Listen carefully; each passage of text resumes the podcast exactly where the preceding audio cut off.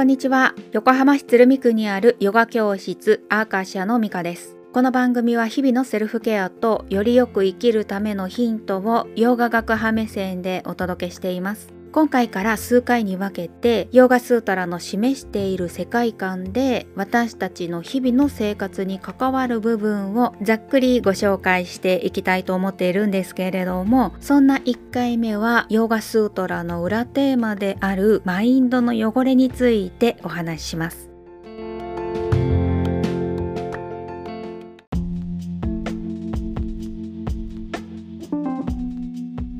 最初に前提としてヨーガスートラっていうのは先生や伝統筋で微妙に捉え方の違いがあるものでだからこその一章一節が示している通り伝統的な学び方できちんと先生から教わることが経典の解釈の混乱を避けるための唯一の方法だったりするんです。なのでご自分の先生からヨーガスートラを学ばれていたり解説本を読んでいる感じと私が話す感じとねあれなんか違うなっていうのはサンスクリット語の解釈自体やバックグラウンドの世界観の違いから生じるものだったりするわけでだからご自分の先生から学ばれているっていう方はへえそういう解釈もあるんだなって思っていただけたらいいしまだ先生について教わっていないっていうていう方でもしも私の学び伝えているヨガスートラの捉え方が好きだなって思っていただけたら私のサークルにご参加くださいね。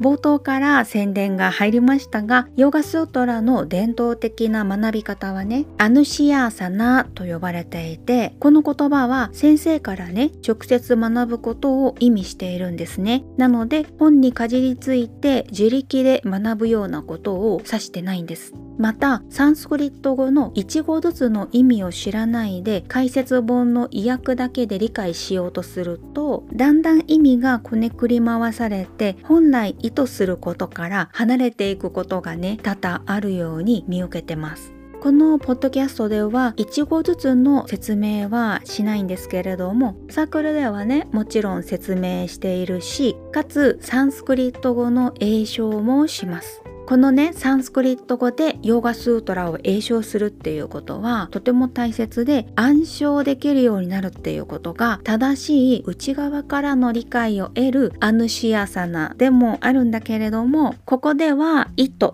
というね意味を持つスートラのね一節一節が織りなして表現している全体の世界観をお伝えしたいと思っているんです。ということで前置きが長くなりましたが今回のテーマであるマインドの汚れですね。これがね苦しみにつながるし本質を理解するサマーディというヨガスートラのテーマですけれどもこの妨げになっちゃうんです。その汚れの大元にあるのは本質の自分を理解していないことっていうふうに言われていてアビッティアという言葉なんですけれども光がない状態を指していて光っていうのは知性なんですね。光がなくって真っ暗だと正しくものを見極められないからの無知を意味するのがアビッティアなんです。でのアビッティアの定義は永遠ではないものを永遠だとみなしちゃう。または汚いものを清潔だとみなしちゃう。あるいは苦しみを引き起こすものを喜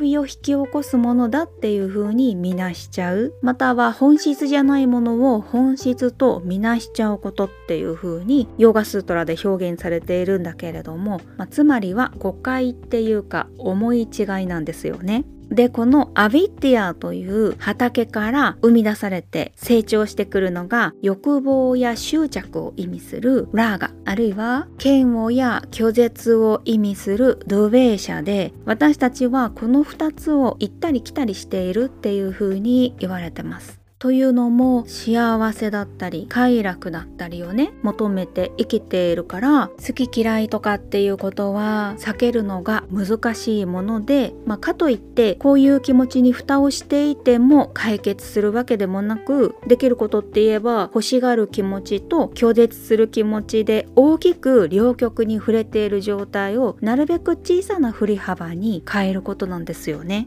でこのためには頭で考えてコントロールするっていうのには限界もあるしマインドの汚れをきれいにするための努力っていうことになりますじゃあどうやったら汚れがきれいになるのかっていうのは別のスートラで紹介されているのでまたその時にお話ししますね。でマインドの汚れっていうのはまだ他にもあって結構根強いのがアスミターと呼ばれるエゴなんですね。でエゴっていう言葉の解釈は人それぞれなんですけれどもねヨーガスートラが示すエゴの定義は見るものと見るための道具という異なる2つの力が同一であるかのように見誤ることをと表現しています。これがどういうことなのか平たく説明すると見るものっていうのはねプルシャで私たちの本質で物質じゃないもので100%汚れがないもの。一方の見るための道具っていうのは認知機関を指していていわゆるマインドなんだけれどもこのマインドっていうのは汚れがついたり劣化もする物質なんですね。で重要なのは経験しているのはプルシャでマインドを含む肉体だったり感覚器官っていうのはプルシャが経験するための道具なんですね。なんだけれども何かを考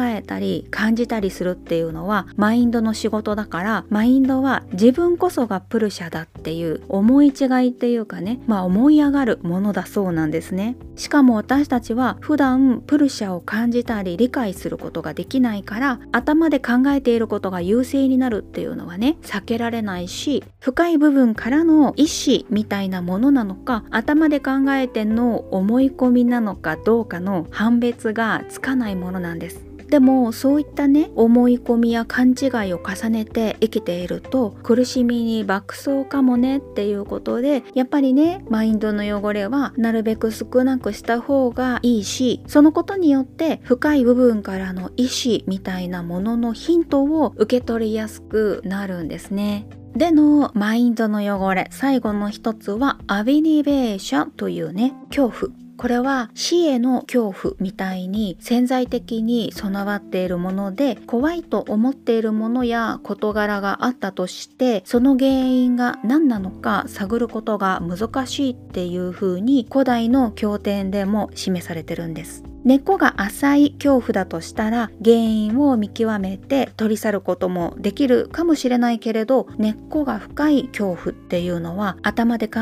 えても解消することができないそうでまあでもマインドの汚れを少なくすることで恐怖だと思っていたことが恐怖じゃなくなるものだったりもするんです。ということで今回はヨーガスートラ2章3節から9節までお話ししてみました。それではまた近いうちにお会いしましょう。ミカでした。